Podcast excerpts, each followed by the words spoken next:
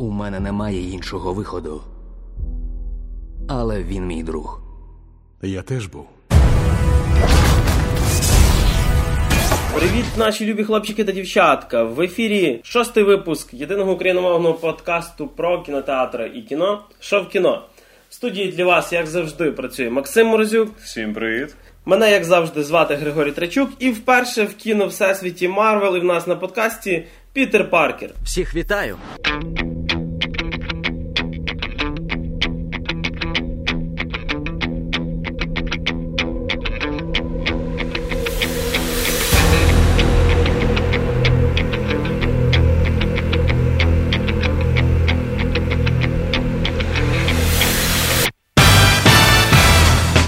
2016 рік дуже багатий на протистояння супергероїв. Ми вже бачили, як Бетмен бив морду Супермену. Ми скоро чекаємо, коли люди Ікс будуть також битися одні проти одного, тому що одних буде контролювати апокаліпсис, другим буде роздавати приказ Містік, наскільки я зрозумів.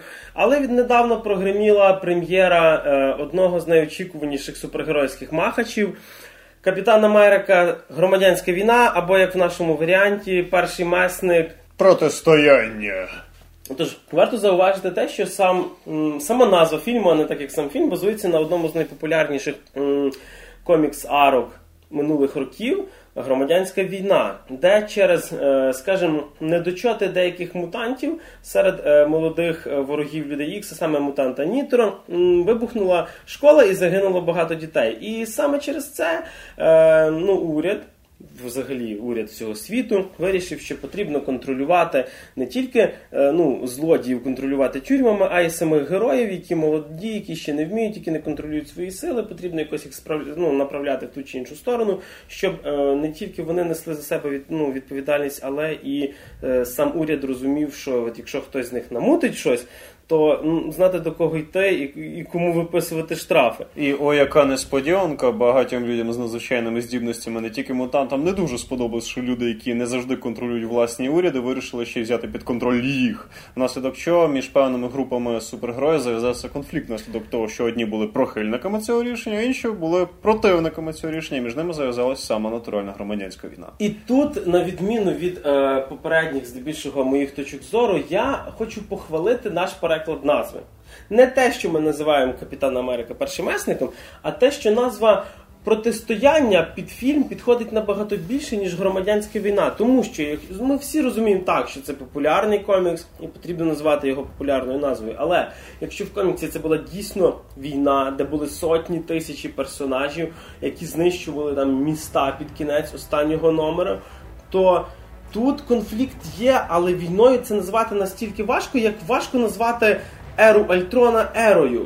Так як ера Альтрона була здебільшого вікендом, то тут ближче все-таки протистояння, я думаю. Е, Месники 2. Уікенд Альтрона. І така лаунж-музика. Ні, і музика з друзями на фоні. Такий, да-да-да, і вони такі обертаються, Да, усміхаються. чорна вдова, а, Альтрон. м. І, ні, заходить такий Альтрон, типу, в квартиру, всі такі усміхаються до нього, там хлопать плечима і так далі.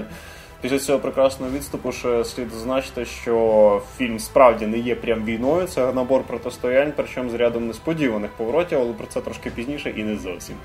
Ну, але якщо ми е, трошечки покритикували назву, треба розуміти, що це не є стопроцентна калька з комікса. І це, слава Богу. Це не є комікс-адаптація. Тобто, це певний погляд режисерів на цей світ. В принципі, ні один з фільмів Марвел не повторяє комікс один в один. І це класно, тому що це кіно Всесвіт Марвел, а не е, комікс копіювання Марвел. Ну. Фільм від цього не стає ні на краплю гіршим. Тут є три аспекти. По-перше, фільм це завжди фільм. Тобто кінематограф це самостійна форма мистецтва, і кожен фільм, навіть по франчайзу, має повне право бути окремим твором. Це раз. По-друге, е, багатьом людям, ну багато хто хто дивиться екранізацію коміксів, не читає комікси. Тобто це дуже вагомий факт. В принципі, з цим немає ніяких проблем, тому що це кіно, і воно має свого споживача. І третій момент: ну прочитали ви 500 випусків. Вам що ще раз треба бачити те саме просто в кіно? Це тупо. Тому це так. Е, камінчик в сторону до тих людей, які будуть жалітися на якісь невідповідності на рахунок оригіналу. Так, і е, на рахунок вже того, що ми сьогодні нам оглядаємо, а саме фільми, варто сказати і хочеться сказати, що е, перше, що я помітив, фільм е, потрошечки втратив оцю таку е, дитячість і легкість перших фільмів Марвел. До середини так. Тобто, е, коли раніше е, месники спасали від е, Локі Нью-Йорк, коли Тоні Старк вів за собою оці космічні кораблі, зносилось півміста, в принципі, про це ніхто не думав. Тобто ми, нам просто було класно дивитися, як е, залізна людина літає в костюмі, е, сипали жа- жартами, б'є морду Локі, десь ним колись когось спасає. Але зараз і месники, і люди, і кожен персонаж кіновсесвіті зрозумів, що. м, В їхній дії є наслідки. і тут варто, напевно, щоб процитувати трошечки фільм е, Watchmen Хранителі. Там була подібна така ідея. Тобто, е, якщо ем, перефразую, месники спасуть світ, хто спасе світ від месників, тому що це неконтрольована сила. І коли вони спасають, за ними лишаються руїни. Коли вони рятують людей, хтось під обломками може загинути. І Зібрана була ціла асамблея ООН, яка виносить е, саме ці, ну, це такий, скажімо, соковійський пакт на розгляд, щоб почати їх контролювати. І як і в кожної точки зору, м, вірніше, як і в кожного конфлікту є різні точки зору, є різні сторони конфлікту. І Вирізка з Вікіпедії Соковійський пакт, документація про урегулювання здібностей супергероїв після масштабних руйнувань в видуманій країні Сокові в кінці других месників. Спойлер, якщо ви не дивились другі месники. Тобто. Фільм просто він перейшов більш серйозне русло, він вирішив показати, що у ваших дій є наслідки. Тобто, якщо багато людей, які думали, блін, а що сталося з тими людьми, коли туди пригнув Халк, або на ту штуку впала вон та байда, або вдруг чи був хтось поранений під час того чи іншого бою. Так був. Так багато хто помер, так багато хто втрачав своїх близьких. Так уряди несли мільярдні збитки. Безумовно, ніхто не відкидає той факт, що якби месники не втрутились, м'яко кажучи, було б не краще. Але тим не менше їхні дії мали певний відголосок, особливо певних одіозних персонажів, таких як Халк, Тор, Ді Айрон Мен, а не підкорюваність уряду. Плюс е, логіка певних людей м, доходила до того, що зараз вони добрі нас захищають, а що як вони подумають, що вони правіші їм видніше, і вдруг вони захочуть нами керувати і так далі. Тобто ці речі вони мають певне підґрунтя. Тобто основна ідея на перший поль здається ідіотизм, що герої вдруг починають між собою мати якийсь конфлікт. Але на моє приємне здивування, цей конфлікт мав дуже непогане підґрунтя. Подібна ідея була в тому ж Бетмені проти Супермена, коли да, Супермен нас рятує, але що буде е, тоді, коли він не знаю, психане, злетить з І подумає, що він Бог. так, і почне всіх знищувати, ну, і тепер Так само тут. Що буде то, коли, коли перестане контролювати Халка? Коли не знаю, можливо, е, та сама е, Ванда Максимов, е, Скарлет Віч, яка Відродить КГБ. Ні, це чорна вдова може відродити КГБ, але в принципі, зважаючи на те, що Ванда може контролювати, скажімо, реальність навколо себе, то думаю, вона теж не проти може змогти відродити КГБ. Тобто е, зрозуміти те, що є істоти, контролювати яких можливо не те, що потрібно, тобто, але деякі з них розуміють контроль як клітку. А дехто з них розуміє контроль як ще один- да, необхідність засіб безпеки. В принципі, я не дивуюсь тому, що Тоні Старк був за сторону контролю, тому що навіть згадуючи другі месники, для чого він хотів створити Альтрона? Для того, щоб контролювати безпеку у світі, для того, щоб безпека світі була зосереджена в якоїсь однієї системи. Тобто, І так, щоб ця це... система мислила раціонально, але була живим створінням, яке може підпорядковуватися емоціями чимось іншим. Ну але як ми знаємо, Альтрон зайшов на Ютуб, побачив там багато речей, після яких захотів вбити людство. Так що. І е, знову ж таки, порівнюючи з Бетменом проти Супермена, а ну, на жаль, цього порівняння не уникнути, конфлікт тут підігрівався. Тобто конфлікт зростав десь ще чуть-чуть, напевно, що з ери Альтрона. Це такий чайник, який потрошечки кипить, кипить, кипить, кипить, кипить, і потім вже кришка злітає і все заливає водою. Він назрівав не з ери Альтрона, я тут напевно все-таки буду ближче. Він назрівав з самих перших месників, з самої першої ідеї об'єднання такої сили в один рух.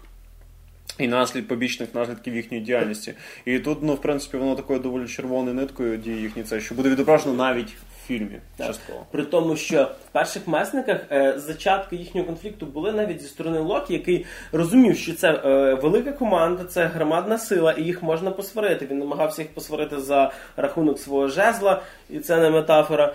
Але тепер е, це такий конфлікт, який не обов'язково сильно підігрівати. Він вже ну майже дійшов до готовності. Хватило, хватило Лишилось занести одну іскру і почалось. От. І команда в нас поділилась на дві частини. І е, згадуючи те, що велика частина фільму.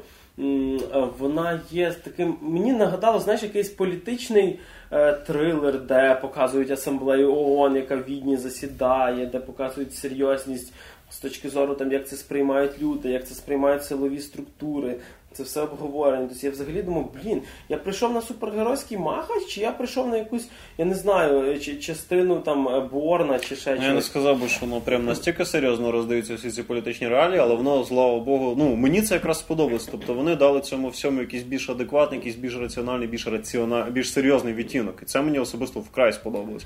Тобто е, месники не є в якомусь вакуумі відносно того, що вони роблять. Світ на них реагує як живе створіння. І І це класно. це показали. Це класно. От Тобто якраз раніше цей момент мені надзвичайно Конфлікт сподобався. в Нью-Йорку не обмежувався месниками і Локі, і дівчинкою, яка там в кінці каже, що мене спас капітан Америка. Тобто, як казав Макс, коли рушилась Данія, ніх, ніхто нам не показував, що його евакуювали. Коли один будинок падав на інший, були жертви, і тепер хтось за це має відповідати. Та відповідати за це мають ті, хто робили ті Я- побічні при тому, жертви, що я наші герої. здивувався фразі капітана Америки, який казав, що ну ми спасаємо від більшого зла, тобто на менші жертви. Я воював, я знаю, що жертви бувають.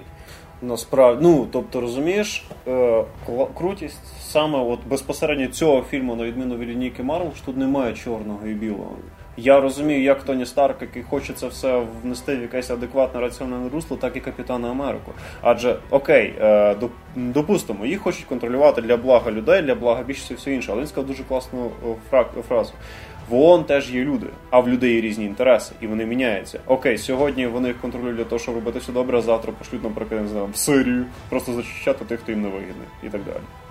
І автори фільму брати Руссо в якості режисерів я е, яскраво показую, що ну ніхто з них не є неправим, але ніхто із них не є до кінця правим. Кожна з них своя правда, і вона має своє, ну так скажемо, підґрунтя, і далеко не. Ну, воно край, ну воно все-таки. Я не дуже люблю тих, хто обсирають Бетмен проти Супермена, але там мотивація персонажів, яка привела до їхнього протистояння на порядок краще. Вона справді адекватніша, ніж в тому ж самому творінні від DC на дану. Е, Під час самого фільму я от єдине, що я міг зрозуміти, якщо в Бетмен в Бетмені я розумів, що їх стравили, це два хороших персонажі, які попали ну, в нехорошу ситуацію. Тут я десь п'ять разів за фільм міняв сторону, тобто я розумів, блін, може оцей не правий. Потім цей щось капітан щось таке стрільне, що ти думаєш, блін, ти, ти, ти тут американський герой, який несе там, е, не знаю, правду, патріотизм і рятує людей, чи, чи хто? І ти, ти дивуєшся Тоні Старку, який вже не жартує, який вже не сипить сарказмом. Жарти закінчилися, сарказм відійшов на задній план. Ти розумієш, що є наслідки.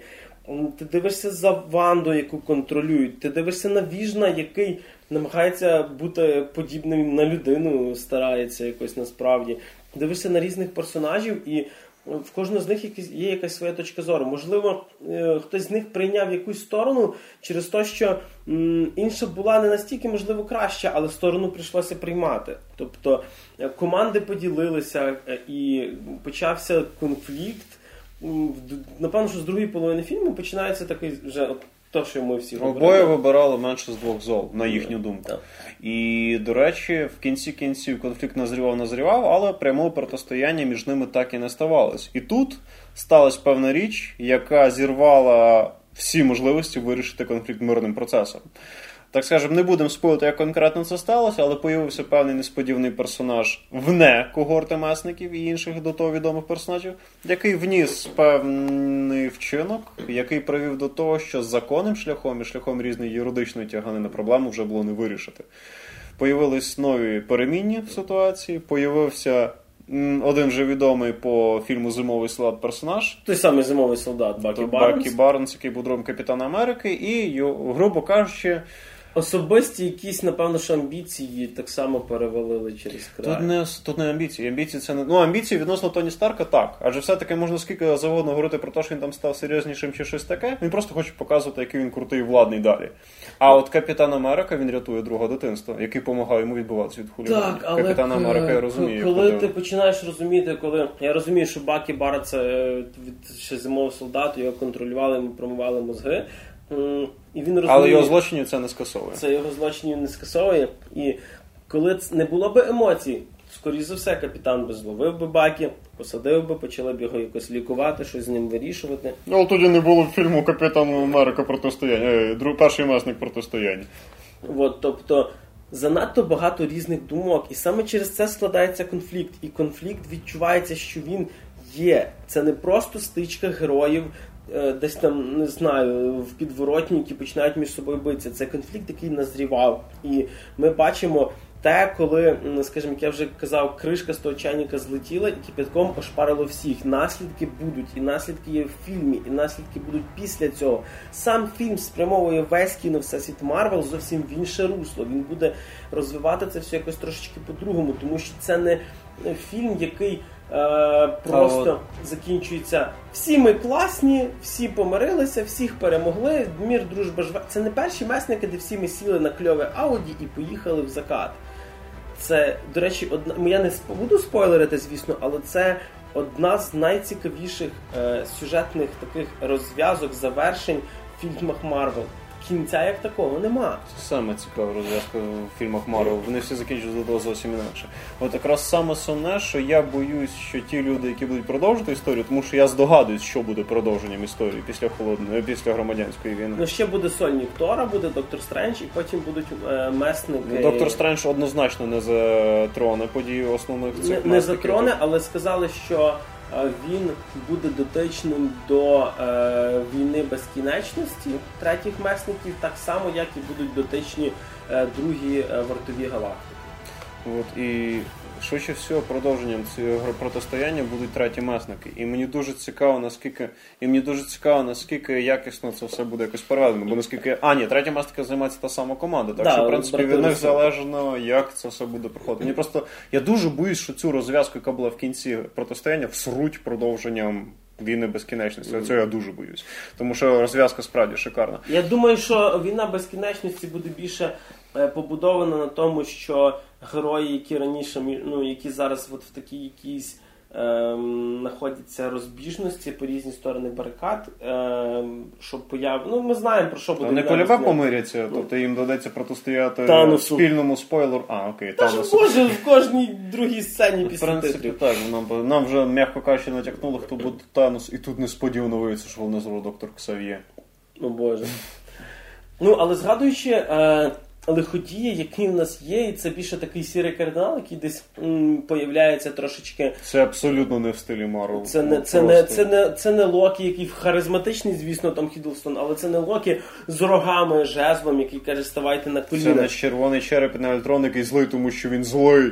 Це, Це людина, чию мотивацію ти розумієш. Це людина, до речі, це навіть не якийсь супергерой. Дуже класно, що це не е, злодій, який хоче, ну, скажімо, Керувати світом! вбити всіх, захопити світ, там стати президентом всесвіту і взагалі. Це- Він просто мститься за втрату, за яку захотіла би помститись будь-яка людина. Його просто розумієш. Це один. Ну ну, це справді круто. Тобто тут брати Руссо просто повністю реабілітувались після другого капітана Америки для мене. І наряду з новим злодієм у нас появилися нові персонажі. З успіхом фільму Людина Мураха появився в нас містер Ленг, нова людина Мураха, який тут е, виступає, напевно, що от е, за- за- заміною жартів Тоні Старка.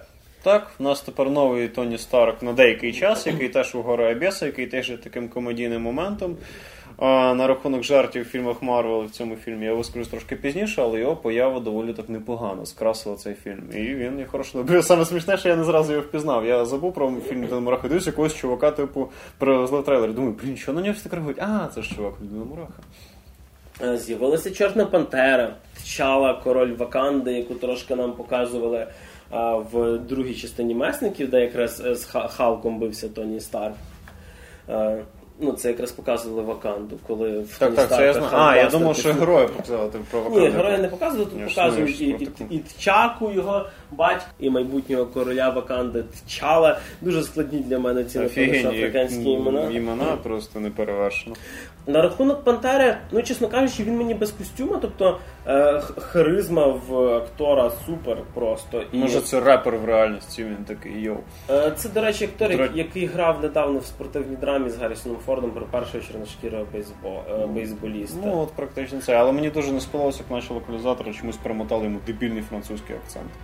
Я не впевнений, чи є він в оригіналі, але він визначав про. Навіть якщо він в оригіналі, це все одно тут. Е, Я думаю, чому примотали, тому що на, на, на жаль чи на, чи на щастя, десь велика частина країн Африки лю- або англомоні, і вони говорять з акцентом. Можна Я вважати, спілкувався що з кількома чуваками з Африки особисто так. Вони спілкуються з акцентом, але це була не найкраща локалізація. Знаєш, що дуже добре? Е, на відміну від того, що зараз часто роблять в російській локалізації, яка вбиває акценти часто в іграх і фільмах, в принципі, класно, що акцент є.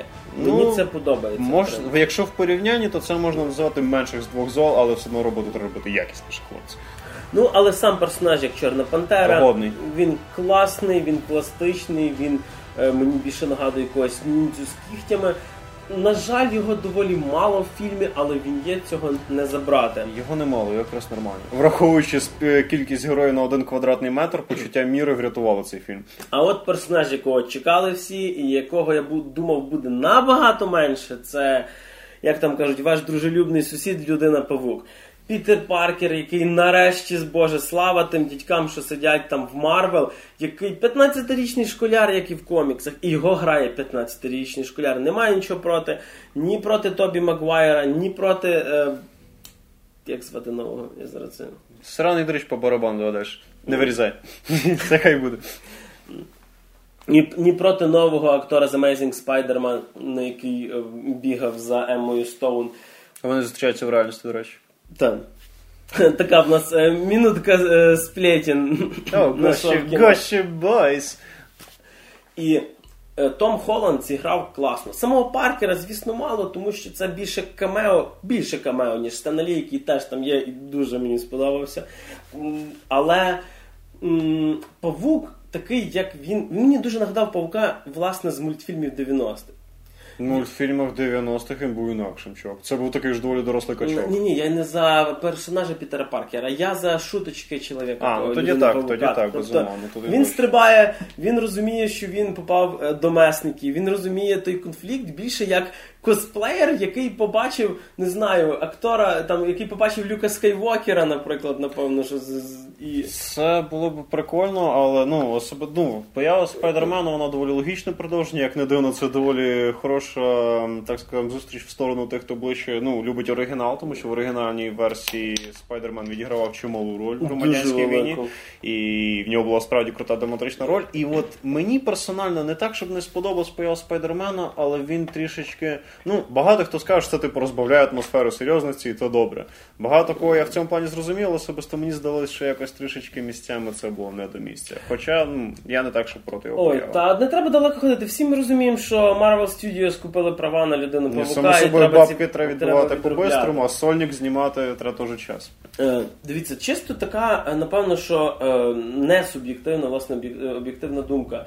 Якщо з фільму забрати і Мураху, і Пантеру, і Павука, конфлікт, е, скажімо, своєї серйозності і важливості не втратить.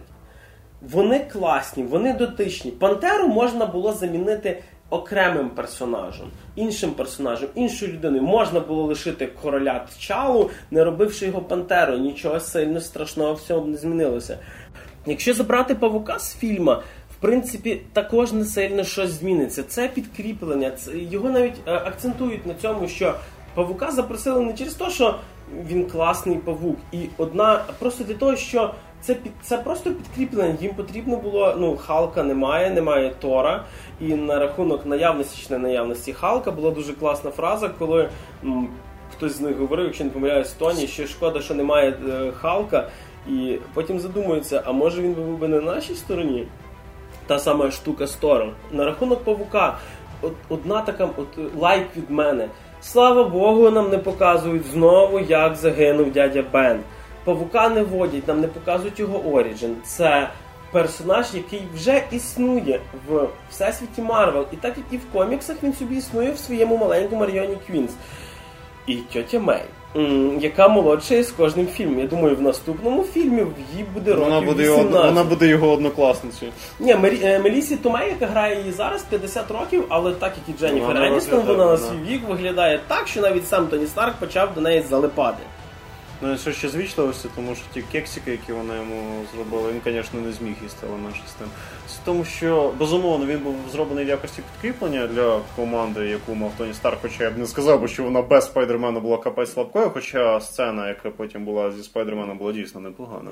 Суть в тому, що просто є два моменти. Момент перший, я розумію, для чого він був доданий. Я розумію, для чого він був доданий не в плані сценарія, а в плані ідеї саме продюсерів. Перше, як ти вже сказав, купівля дорогого. Вкрай, я думаю, Sony просто в кожен бакс вигризалась, коли продавали коли продавав Спайдерман, і треба по-бистрому хоча б вже зробити якусь заділочку. Плюс про нього буде Сонік, це зрозуміють ті, хто подивиться фільм і мають володіть поняття логіки. Е, другий момент. Ем, він був створений для того, щоб додати фану, для того, щоб розбавити атмосферу, яка могла б здатись багатьом людям вже аж занадто серйозною, щоб фільм їх не занадто грузив. Персонально мені це не сподобалося, але я розумію цей хід. І другий момент. Якщо з точки зору сценарію, ідея брати проти своїх бувших колег, досвідчених супербійців, 16-річного гамняра, який сам не зовсім розуміє користуватися своїми здібностями, не найкраща ідея. Але це знову ж таки чисто моя думка. Хоча знову ж таки я не продираюсь до якості того, як він є в фільмі. Він дуже годний. І в принципі, я думаю, що сольний фільм про нього ну це залежить команди, теж мав би бути годним. І отож про годність чи негодність, підводячи підсумки, е, скажемо так вже свої суб'єктивні думки і ти чи ні. Особисто для мене на даний момент до цього до цього часу кращим фільмом Марвел для мене був перший Iron Man і друга частина Капітана Америка, яка була таким більше психологічним детективом, напевно, що зараз гілку первенства виривають, так сказати, месники 2,5, чим для мене поки що стала громадянська війна. Для мене зараз цей фільм більше месники, ніж Ера Альтрона. Він цікавіший, він е, більше логічніший, там круто зроблений конфлікт, там забрана ця легкість, яка вже трошечки переростала в конвейер. Це фільм, який дає хороший поштовх. Фільм з одною з кращих розв'язок і відкритих кінцівок в історії комікс-фільмів. Це не рейтинги R, якими зараз люблять хвалитися. Це не кров і кишки, яким похвалився Дедпул, який, в принципі, і мені також сподобався. Це фільм, який зробив для мене те. Що мав би в ідеальному варіанті зробити Бетмен проти Супермена? Не критикую настільки Бетмена тільки через те, що Марвел мало велику форму. Бетмен цього не мав. Однозначно йти в кінотеатр на найбільший і найкращий екран, який у вас є. 3D тільки IMAX. Якщо у вас простий кінотеатр, просте щось типу Cinema City без IMAX. У вас йдіть... болітиме головою від галіму 3D. І йдіть в 2D. Той варіант, коли в трейлерах 3D було краще. Макс? Що ж, моя суб'єктивна думка на рахунок і те чи ні. Повторюсь на рахунок ріша, що ну, другий капітан Америка мені не сподобався, але це вже моя тема. А суть в тому, що моїм улюбленим фільмом до цього фільму по Марвелу, безумовно, був перший Iron Man. Це був для мене найкращий фільм по коміксам, де було хороше почуття міри між сценарієм, спецефектами, фаном і всім іншим. Зараз е, на першому місці однозначно цей фільм. Я поважаю Iron Man, який почав цей конвейер і дав йому успішний поштовх і є одним з найкращих фільмів по коміксам і в мейнстрімній фантастиці. Але на даний момент протистояння просто найкращий фільм по коміксам за останні років. До людей е, до людей днів минувшого майбутнього. От до того був мій улюблений він. А зараз зараз на почесному місці цей фільм чорне не завжди чорне, біле не завжди біле. Фільм, за яким було цікаво слідкувати. Цей фільм став для мене приємним сюрпризом. Я коли дивився цей фільм, я тримав такий комок гівна за спиною, чекаючи на нього, але я в принципі його викинув в іншу сторону, тому що фільм мені дуже сподобався. На рахунок того, іти чи ні йти. Якщо ви вже втягнулись в цей серіал Марвелського конвейера, який починався ще з 2007 року, вам безумовно доведеться на нього піти, тому що це доволі годна арка, яка буде вести вас до наступної основної історії. Якщо ви не дивились цей серіал з самого початку, вам буде дуже складно на нього дивитися, вам доведеться якось себе перепідготувати. Тобто якимось способом ваш вже вибір, як подивитись попередні фільми, тому що дивитись цей фільм, не подивившись попередніх, хоча б перших і других месників, вам буде вкрай складно.